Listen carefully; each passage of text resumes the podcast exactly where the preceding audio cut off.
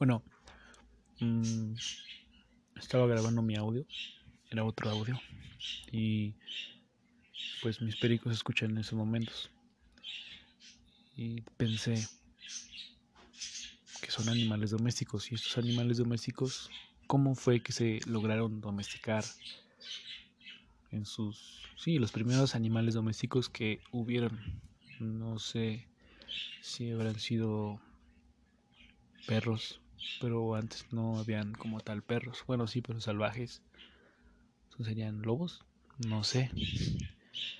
Y aves, no sé cómo fue la manera en que lograron domesticar, por ejemplo, las águilas, que son aves de presa. Ya ve que llegan, bueno, las personas que tienen usan sus guantes y llegan y se paran en su mano y las mandan a cazar y regresan. Mm, no creo que un ave salvaje haga eso. Creo que incluso lo araña él o no sé qué le puede hacer, depende del ave. Y en perros, pues todos hemos visto un perro que no nos conoce como nos ladra, nos intenta morder algunas veces. Entonces me pregunto cómo fue que lograron domesticar aves. Bueno, no aves específicamente, sino los animales, los primeros animales domésticos que existieron.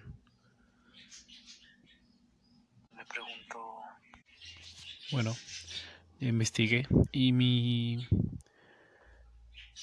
los animales domésticos que encontré que fueron los primeros fue la vaca, la oveja y el cerdo, porque estos animales domésticos eran buscados para cumplir con las necesidades básicas del humano, del hombre. Y el primer animal doméstico fue hace 15.000 años aproximadamente. Y estos animales eran domesticados ya que eran buscaban ciertos animales, no cualquiera. Tenían que adaptarse a sus necesidades del humano, por ejemplo, una vaca. Una vaca es fácil de alimentar porque es este se alimenta de pasto, por así decir, vegetales, vegetación. Y sus residuos sirven como abono. Entonces era una función doble que tenían, el alimentarse y dar abono a sus ganados, a sus ganados, a sus cultivos, perdón.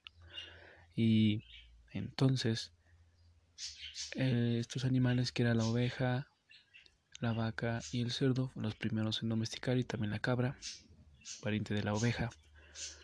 Entonces, eran, tenían que cumplir estas necesidades que eran ser mamíferos de arriba de 45 kilos. Es como el, bueno, lo que busqué es como lo mínimo que tienen que tener de peso, porque era más fácil tenerlos.